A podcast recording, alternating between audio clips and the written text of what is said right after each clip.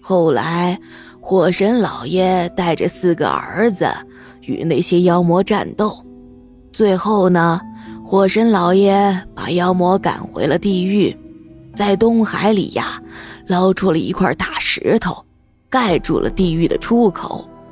那些妖魔们想出来，眼看着就要压不住了。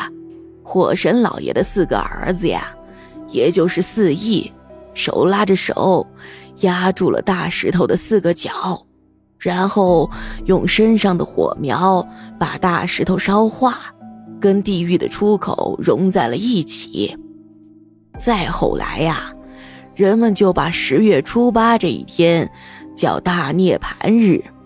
凡是在这一天做一件坏事的，下十层地狱；做一件好事，积十倍功德。四翼呢，是纯阳气的化身，所以在早先的时候，遇上最最邪门的事，都会用这招，用剪子剪四个拉手的小人，然后再把剪刀用红布条缠上，这叫四方煞，是专门用来镇鬼魅邪虫的。我爸爸听得入迷。他这么些年在我奶奶的身边，亲眼看见、亲身经历了很多事，多少也懂得一些。但四方煞这东西倒是第一次听说。我奶奶也点了点头。别说是你了，就连我也是听你四姨说的。你四姨还告诉我，这四方煞呀，是用来镇阴气最重的冤魂的。看来，咱们刘家镇多少年以前呐，也曾闹过邪门的事儿。当时肯定是有高人指点，下了这四方煞。现在，咱们村死了包画匠、三荒子和东院的小军，他们呀，都是十月初八的生日。看来这回闹的事儿有点大呀。这是要挨个杀死四个十月初八生日的人，破了这四方煞，那么这个邪门的东西就可以横行霸道了。看来咱们刘家镇有灾呀！唉，我奶奶叹了一口气。听了这番话，我爸爸也紧张了起来。没想到这段时间刘家镇发生的这些事，居然有这么大的说道。看来小军死后非要带走小娟，也不是小军自己的意思，是因为小娟是十月初八的生日，带走了小娟就凑足了四个了。我爸爸问道。我奶奶点点头。是啊，能控制住小军的鬼魂。看来这回这东西不简单呐！那小娟的命保住了，咱家大勇就危险了呀，那可咋办呀？我爸爸想到了我，感觉到一阵恐惧。嗯，照这么看来，咱家大勇被野狼叼走，还有前阵子掉进水缸差点淹死，这都不是一般的意外。不过。咱们大勇出生的时辰特殊，是火命里最旺的，再加上啊，咱家有保家仙儿常三太奶保佑，才没出什么事儿。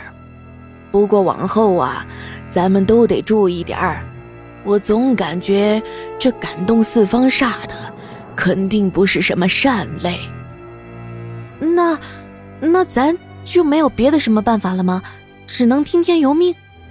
其实什么四方上，什么大涅槃的，我妈妈不懂，也不关心，她只担心我的安全。听了奶奶的讲述，她便开口问道：“也不是，这回去你四姨家呀，你四姨就给了我一样东西。”说着，伸手指了指刚才我爸爸背回来的那个灰色的布袋。我爸爸赶紧放下碗筷，站起身。把那个布袋拎过来，放在炕上，递给我奶奶。我奶奶往前挪蹭了一下，伸手打开了捆绑布袋的绳子，布袋向下脱落，露出了一个破旧的马鞍。怎么是个马鞍？这有什么用？我爸爸问道。你还记得前阵子三太奶显身赏赐那个金色的蛇皮吗？我奶奶抬头问我爸爸，我爸爸点点头。我奶奶继续说道：“那个金色的蛇皮呀，叫金甲。这个马鞍呢，是当年我爹，也就是你姥爷用过的。他当年啊，是有名的胡子头，后来跟小鬼子打了多少年，为啥一直平平安安没出过事儿？就是有这个马鞍保佑。这叫银鞍，加上那个金甲蛇皮。”凑到一起，就是金甲银鞍，是可以保佑大勇平安无事的。回头啊，我把那蛇皮裁剪了，包裹在这马鞍上。我爸爸是第一次听到这些，当然，屋子里的每一个人也都是第一次听到。尽管这些东西听起来神乎其神。但仍然不知道他是否能真的给我以及我们家带来平安。我奶奶是刘家镇有名的出马仙儿，这么多年，在家人和整个刘家镇村民的印象中，她神通广大，无所不能。而这次遇到这事儿，她去找远在百里之外的赵家集的我的四姨奶求助，这事儿的严重性。可见一斑，但这样的事情不是寻常百姓能解决得了的，所以不管心里如何的担忧，我奶奶带回来的法子也是目前唯一的法子。我们除了相信和祈祷这法子能奏效以外，没有其他任何的办法。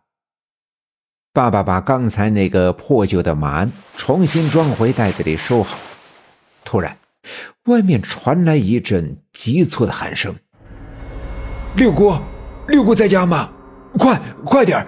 赵村长，赵村长，他不行了。”本集已经播讲完毕，感谢您的收听。欲知后事如何，且听下回分解。